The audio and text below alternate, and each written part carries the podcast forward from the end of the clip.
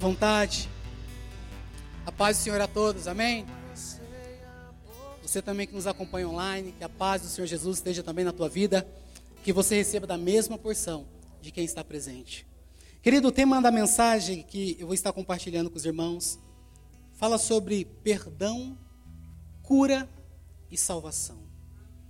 Eu penso que na vida de um cristão, para que possa haver de fato a plenitude do agir de Deus, eu preciso me encontrar uma pessoa perdoada, uma pessoa curada em Deus e uma pessoa convicta da salvação em Deus. Quando nós tentamos inverter valores ou priorizar aquilo que é uma necessidade momentânea nossa e esquecemos daquilo que é mais precioso e mais importante, não flui muito bem. Às vezes passamos por um momento de enfermidade no nosso corpo, no nosso físico, e a nossa prioridade naquele momento é a cura. Mas a um passo a qual o Senhor quer nos curar e pode nos curar, Ele quer também que sejamos pessoas libertas. Quer também que sejamos pessoas que anseiam por essa presença de Deus, pela salvação em Cristo Jesus. Pessoas que muitas vezes se frustram no Evangelho porque ela tem uma demanda própria, pessoal, seja na área financeira, seja um problema conjugal, mas ela esquece de priorizar esses outros valores. E na ótica de Deus, querido, Ele vê sempre a prioridade que nós precisamos em nossas vidas. É verdade que, assim como aquele pai que ensina seu filho de forma rigorosa, ele não dá aquilo que o filho quer, por mais que ele tenha condição mas ele quer ensinar o filho a esperar o momento certo e aquilo que é mais importante para ele. Amém? Jesus ele cura enfermos. Jesus, Jesus ele perdoa pecadores. Jesus ele opera milagres, maravilhas, salva pessoas. Quando nós lemos as descrições dos evangelhos, ficamos impressionados a cada capítulo com as maravilhas e os sinais que o Senhor realizou no meio do povo. Então, por que será que hoje nós temos visto cada vez menos esses sinais, estes milagres, estes prodígios? Sendo que nós estamos adorando e buscando o mesmo Deus, que não mudou. O mesmo Jesus que também não mudou, continua operando nas vidas daqueles que busca, daqueles que procura. Será que, de certa forma, o povo aí fora tem mudado a prioridade, os valores, os princípios?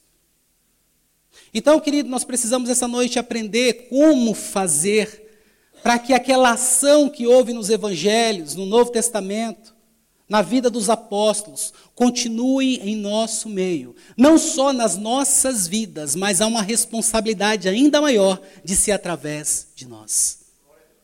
Aquela pessoa chega na empresa e fala para você: Você poderia orar por mim? Eu não estou muito bem. Aquela pessoa vê uma identidade de Deus em você. Precisamos voltar a isso quando o vizinho bate na tua porta, porque ele escuta que tem alguém demoniado ali do lado e fala assim: viu, você não pode ir lá expulsar, repreender aquele demônio, porque vê a autoridade de Cristo nas nossas vidas. É esse o modelo que nós precisamos buscar ser, querido. Abra a palavra de Deus no livro de Marcos, capítulo 2, verso 15.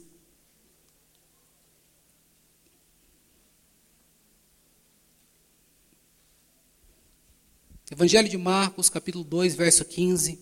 Se você quiser acompanhar no telão, vamos ler até o 17.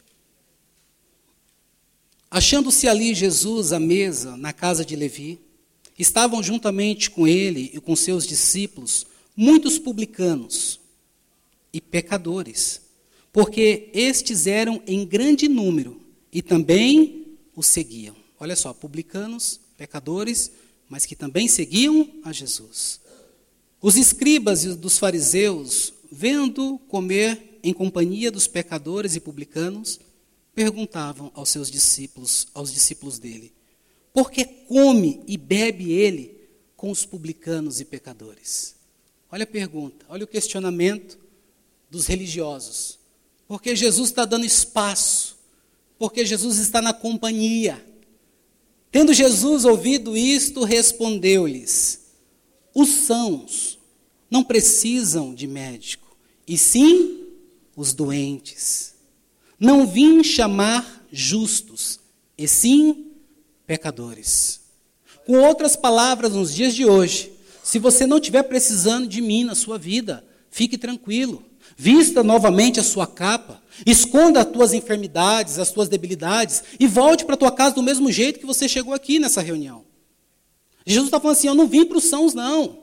Eu vim para aqueles que estão doentes, aqueles que estão buscando se justificar em mim, porque somente Jesus é o caminho, a verdade e a vida.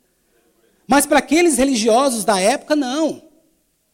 Era a ordenança das leis, era um monte de práticas do, do, do, do judaísmo. Mas para mim e você hoje, querido, por mais que nós nos aprofundemos em Deus, por mais que experimentamos da grandeza de Deus, sempre vamos depender do Senhor Jesus nas nossas vidas. Quando o assunto é a autoridade, a perfeição de Jesus, eu estou sempre doente, precisando de um toque, de uma palavra, de um consolo, de um conforto, de uma direção. Nunca vou me encontrar numa situação a qual rejeito por qualquer motivo que pareça. Então, querido, percebemos que a sociedade aí fora, como o Marcos bem falou, vamos crer que lá fora pessoas não têm o entendimento e acabam errando nesse sentido.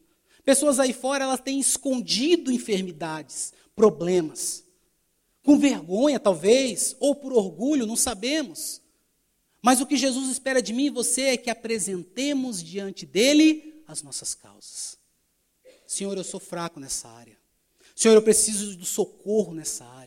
Senhor, o meu casamento não vai bem. Ontem mesmo na célula eu vi um relato a irmã ficou assustada pelo número de divórcios que está tendo no bairro dela. Não é longe, não é na televisão, não, no bairro. Em uma semana, três casais procurando, com situação complicada, difícil. E o que mais me chamou a atenção, presbítero, é que ela falou assim, e eu conhecendo cada um daqueles casais, eu nunca imaginei que eles estavam naquela situação. Uma blindagem. Pessoas que na rua abrem o sorriso mas que quando entra em casa, a lágrima escorre no olho. Mas nós, que somos irmãos na fé, que temos Jesus como autoridade nas nossas vidas, o quadro para nós é diferente. Amém, querido? Precisa, precisa ser diferente. Interessante que o apóstolo Paulo em Efésios 2, não precisa abrir, mas ele chega a chamar isso como um espírito que atua nos filhos da desobediência, Tatinha. Pessoas com essa postura de desobediências, pessoas iníquas, pessoas que perderam o temor do Senhor, pessoas que já não relevam mais a questão de ter pecado ou não, pagam preço. Mas eu e você, querido, precisamos ser diferente de tudo isso. Precisamos entender que na ótica de Deus, eu preciso sempre estar disposto a receber aquilo que ele tem para cada um de nós. Amém? Ainda em Marcos, logo no verso primeiro, Marcos 2, do 1 ao 5, diz assim, ó. É uma passagem bem conhecida também, mas tem algumas coisas importantes a destacar aqui esta noite. Dias depois entrou Jesus de novo em Cafarnaum, e logo correu que ele estava onde, queridos? em casa. Muitos afluíram para ali, tantos que nem mesmo junto à porta eles achavam lugar e anunciavam-lhes a palavra. Alguns foram ter com ele, conduzido um paralítico, levado por quatro irmãos. Verso 4: E não podendo aproximar-se dele, por causa da multidão, descobriram o eirado, a cobertura, no ponto correspondente ao que ele estava e fazendo uma abertura, baixaram o leito em que jazia o doente. Vendo-lhes a fé, Jesus disse ao paralítico: Filho, os teus pecados estão perdoados. Querido, agora você precisa se colocar dentro desse, dessa situação. Imagina só você, talvez um dos amigos que estavam carregando esse leito, com uma pessoa paralítica em cima, ou talvez a sua situação hoje está tão delicada que você talvez seria o paralítico mesmo.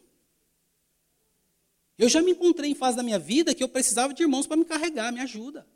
Ora junto comigo, me socorre.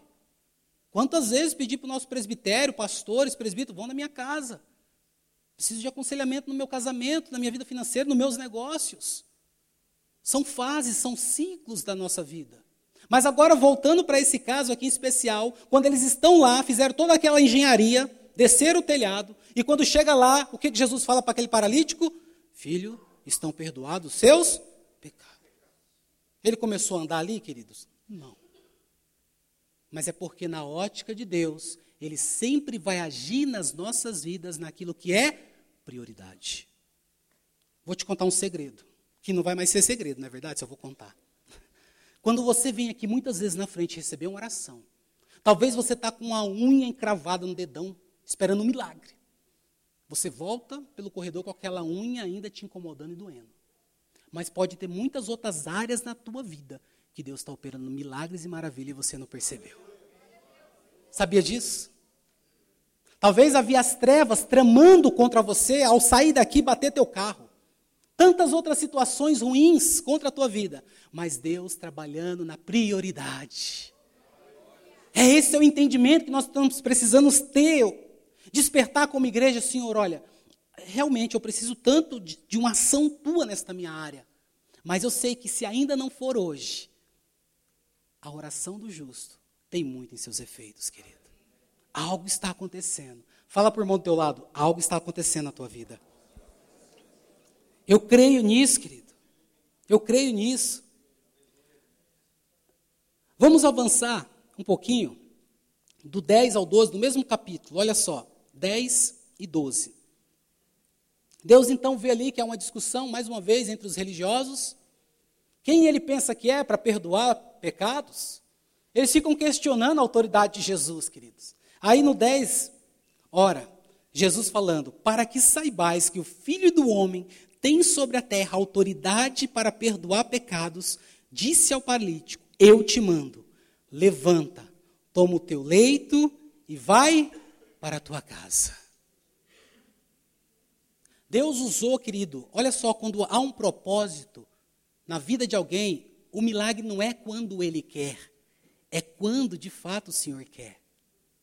Havia ainda uma ação ainda maravilhosa e grandiosa da parte do Senhor Jesus de testemunhar para aqueles religiosos e para todos que estavam presentes que sim, ele pode perdoar pecados e que sim, ele ia e curou a vida daquele paralítico. Aquele paralítico saiu dali andando, querido. Tomou o seu leito e ó, foi para casa. Mas se nós voltarmos um pouquinho, como seria a nossa reação no verso 5? Quando chegamos lá para pedir o socorro do Senhor, a minha conta está no vermelho, estou no cheque especial, o banco vai empenhorar minha casa, Senhor faz alguma coisa na minha vida. E, e, e Jesus falando no teu coração assim, filho, eu te amo tanto. Eu tenho um paraíso para você gigantão aqui no céu. Aí você né, dá aquela murchada. Eu posso vender alguma coisa nesse paraíso para pagar minha conta? E é nesse momento que vem o desânimo, a dúvida, a incredulidade que muitas vezes alguns irmãos têm perdido o milagre. Porque até esses homens que carregavam esse paralítico, eles poderiam muito bem ter se frustrado, pegado ele de volta, já pedido licença, não ia descer pelo telhado mais não, ia dar trabalho demais para subir. Dá licença, dá licença, me enganei de endereço, vamos carregar nosso amigo, vamos embora daqui. O verso 10 e o verso 12 não ia acontecer na vida desse paralítico.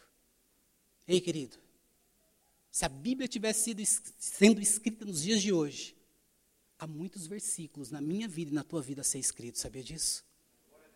Ainda que não é no nosso tempo, que realmente não vai ser. É no Cronos, no Kairos de Deus, é no tempo de Deus. O que eu preciso ter fé e jamais desanimar, deixar a incredulidade entrar na minha vida, porque Deus, Ele é fiel para cumprir, queridos. Deus é fiel para cumprir.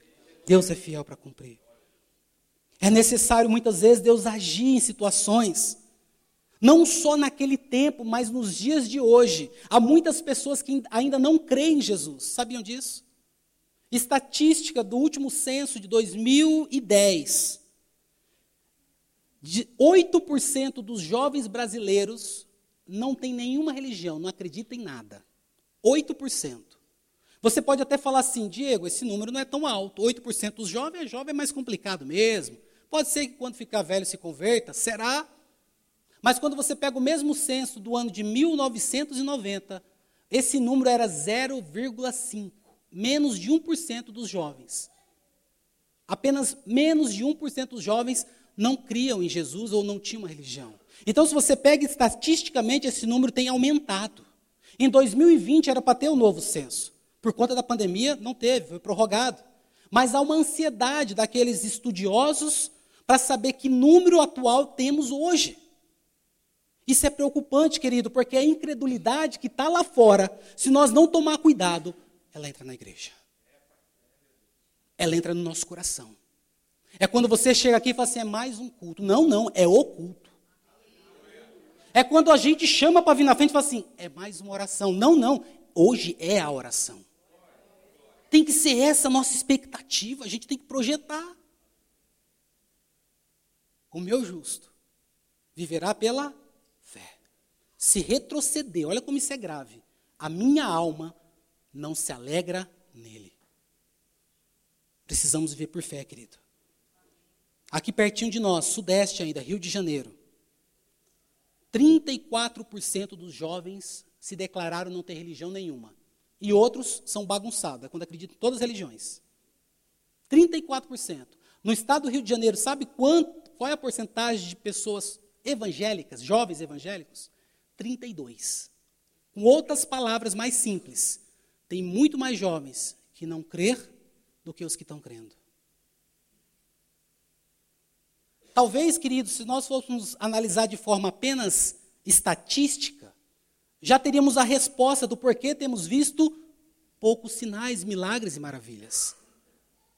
Eu tive a oportunidade de, por duas vezes, ir para o Nordeste fazer cruzada evangelística. Foi tão interessante, querido, que ali eu tive algumas experiências que eu nunca tinha tido na minha vida. Era coisa que eu lia na Bíblia, via na televisão, mas eu nunca tinha visto perto. vou dar um exemplo para vocês. O Nordeste é um lugar árido, seco principalmente algumas regiões mais para dentro do sertão. Às vezes fica anos sem chover. E nós estávamos num culto de rua, e aquela turma reunida ali, sentada nas suas cadeiras, aproximadamente umas 80 pessoas. E alguns irmãos começaram a falar assim: nossa, a situação está tão difícil, rapaz. A chuva aqui, tem mais de três anos que não chove, os açudes estão tudo vazio. Aí eu e o Zezé, ouvindo aquela história, falamos assim: não, mas vai chover. Nós cremos que vai chover, querido. Deus vai operar milagre, a gente vai ver chuva nesse lugar. Antes de ir embora dessa cruzada, a gente vai ver chuva nesse lugar. E ficamos ali declarando, querido. Mas eu acho que Deus pegou tão a fio aquela palavra, de forma tão forte, que antes mesmo de começar o culto começou a chover. Começou a cair água. Aí o Zezé olhou para cima, brincando, é claro, ele falou assim: Não, senhor, espera o culto acabar, depois o senhor derrama a chuva. Aí os irmãozinhos do André: Não, pastor, deixa chover, deixa chover. Sabe, querido? É declarar, é crer e maravilhas nós veremos acontecer nas nossas vidas para o nome do Senhor ser glorificado. Amém, querido? Falar para a pessoa do teu lado, vai acontecer um milagre. Aquela mulher do fluxo de sangue, ainda no Evangelho de Marcos, no capítulo 5, nós não vamos ler a passagem, que ela é um pouco extensa, mas aquela mulher do fluxo de sangue é um exemplo de como nós devemos agir. Em nenhum momento ela deixou a incredulidade, a dúvida entrar no coração dela. Ela apenas ouviu falar que tinha um Jesus que curava e fazia maravilhas. Ela então começou a projetar no coração dela o quê? Se eu apenas tocar na sua roupa. Se eu apenas tocar na sua roupa. E ela então vai daquela forma, chega, consegue se aproximar com muitos esforços ali próximo de Jesus e consegue tocar então na orla da sua roupa e aquela mulher instantaneamente é curada. Quantos querem ser curados, querido? Ainda que não seja uma enfermidade no nosso físico, mas há muitas pessoas com a alma ferida. Senhor, lava-me por inteiro, cura-me completamente. E essa mulher então recebe esse milagre na vida dela de forma instantânea. Mas quando você acha que parou por aí, Jesus fala assim: Ei, para tudo, de mim saiu virtude. Alguém tocou em mim, os discípulos não entendendo muito bem o que estava acontecendo. Como assim, senhor? Um monte de gente. Como assim alguém te tocou? Um monte de gente está esbarrando nós aqui. Não, não, não, não, não, não, não, não, não. Tocaram em mim de uma forma diferente, porque eu senti que saiu virtude.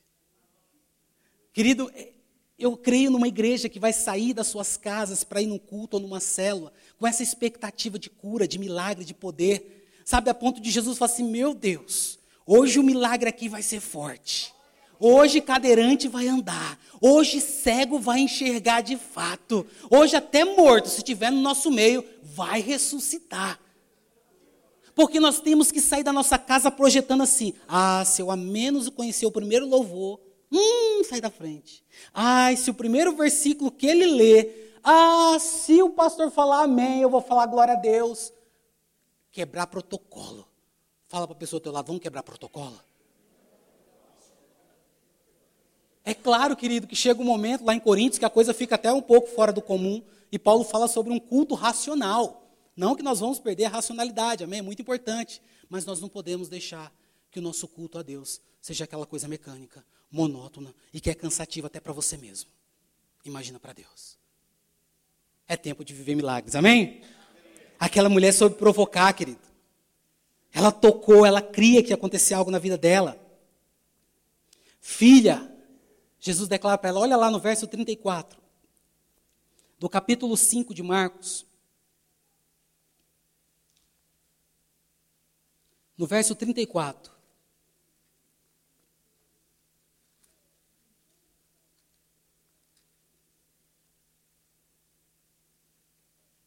Quem achou diz amém? E ele lhes disse, lhe disse, filha, a tua fé te salvou.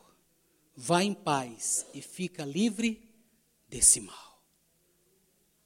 Eu sei que é importante termos uma experiência de cura, de milagre, de poder de Deus, mas eu fico me imaginando, Senhor, que experiência que essa mulher teve, que oportunidade que ela teve. E ela não tem nada diferente de mim e de você, senão a atitude. Ela recebe a cura, e recebe uma palavra do próprio Senhor Jesus dizendo: Filha, a tua fé não só te curou, mas também te salvou. Por isso, querido, eu penso que é momento de, como igreja, a gente buscar de fato o perdão na presença de Deus.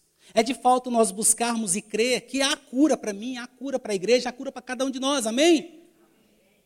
Há perdão também para as nossas vidas, querido, das nossas transgressões e falhas. Porque ainda num corpo terrestre, aqui nesta terra, nesta vida, vai ter momento que vamos errar. Acidente de percurso. Mas nós não podemos deixar com que esses erros sejam justificativas para não buscar o Deus vivo e verdadeiro da forma que devemos. Aquele casal jovem na igreja, né? Quando é novo convertido. Qualquer discussãozinha, tá bom, então não vou no culto hoje não. Não vale cutucar, irmão. Sabe, querido, é tempo de amadurecer, amém? É tempo de crescer. Ah, é? Você não vai? Eu estou indo. E agora, irmão, irmãos, irmãs, irmãos, tem Uber. Ah, mas é só ele que dirige. Vou chamar o Uber.